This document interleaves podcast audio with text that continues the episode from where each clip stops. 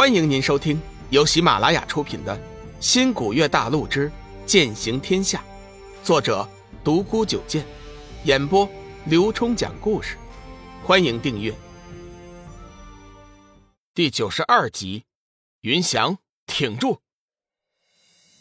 云翔找到小玉的时候，他正在悬山之巅举目远眺，脸上充满了悲怆之情。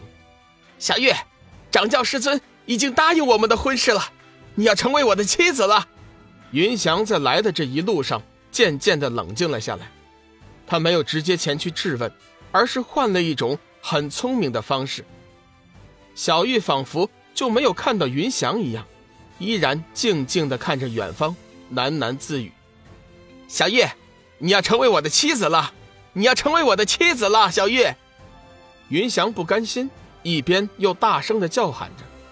终于，小玉转过头，不屑的说道：“你算什么东西？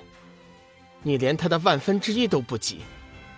我和小雨已经是夫妻了，回去告诉天机子，让他趁早收回成命，否则，也是徒增笑料罢了。你，你果真和那姓龙的小子做了那苟且之事，成就了夫妻之实？”云翔顿时怒火攻心。完全没了先前的冷静样子，小玉脸色一寒，眉头微微一皱，冷声道：“云翔，别以为有天机子护着你，我就不敢对你出手。你若是再敢出言侮辱小雨，我就对你不客气。”云翔见小玉如此维护龙女，心中怒气更盛，记起玄煞就要对小玉出手。半年时间。云翔的忍耐已经到了极点，小玉冷笑一声，丝毫不把云翔的攻击放在眼里，嘴角扬起一丝不屑，眼睛依旧凝视着缥缈阁的方向。云翔本来只是装腔作势，这会儿却被小玉的不屑和傲慢彻底给激怒了。玄煞射出一道夹杂着煞气的青色剑芒，向小玉射了过来，眼见小玉就要伤在云翔的剑芒之下。他还是不闻不问。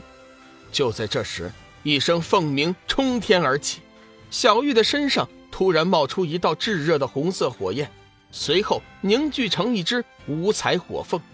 只见那凤凰仰天清明，那清脆悦耳的声音宛如九天神音，带着层层奇异的声音，震得四周气流涌动。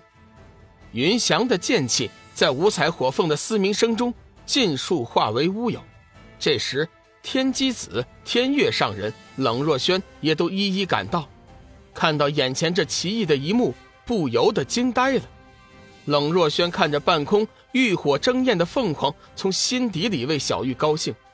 半年前，小玉回到玄青山的时候，他就见过小玉那颗凤凰蛋，没想到他已暗中将它成功的孵化了出来。五彩火凤乃是洪荒异种，威力强大。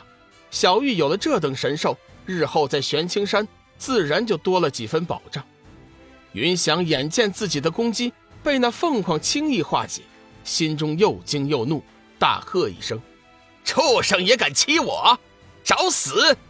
说着，再次掐动剑诀，准备对付五彩火凤。天机子看那云翔不知好歹，这五彩火凤虽然只是幼年期，但却是正宗的洪荒异种。天生就身具五彩琉璃神火，以云翔此时的修为，根本无法承受。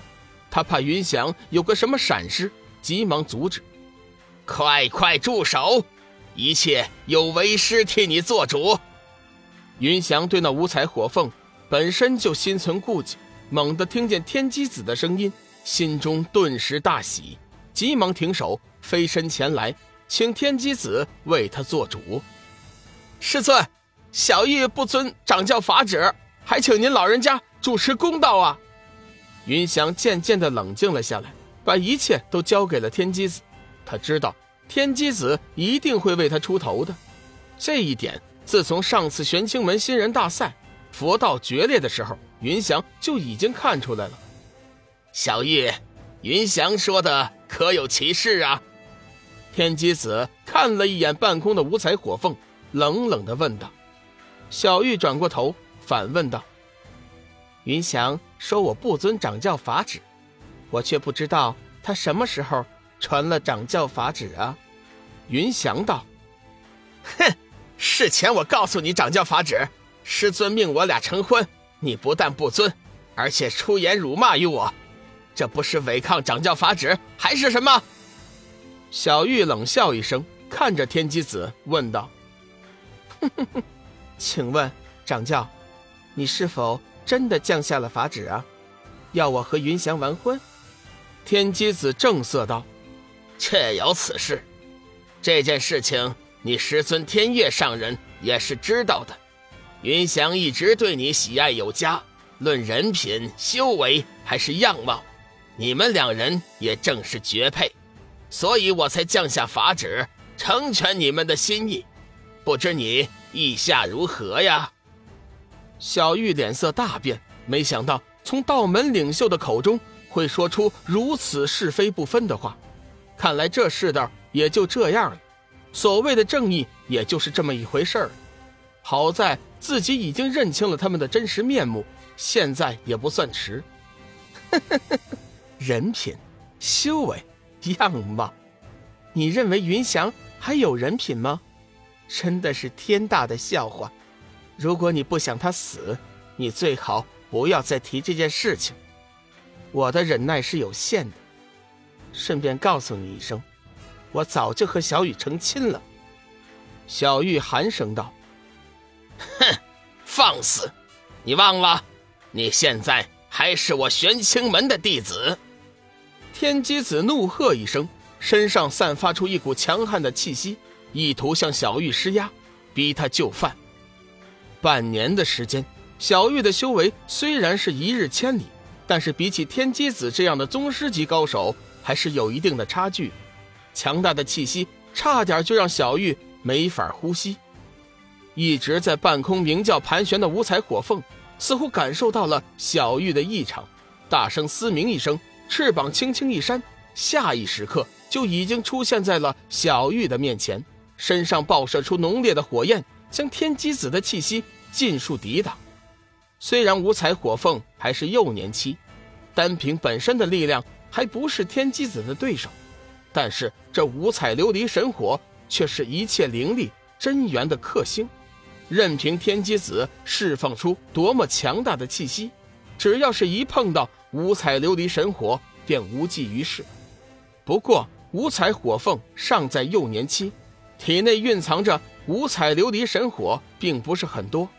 时间一久，便会坚持不住。天机子学究天人，自然知道这一层原因，身上气息丝毫不见退缩，源源不断的向五彩火凤施压过去，看他还能坚持多久。听众朋友，本集已播讲完毕，订阅关注不迷路，下集精彩继续。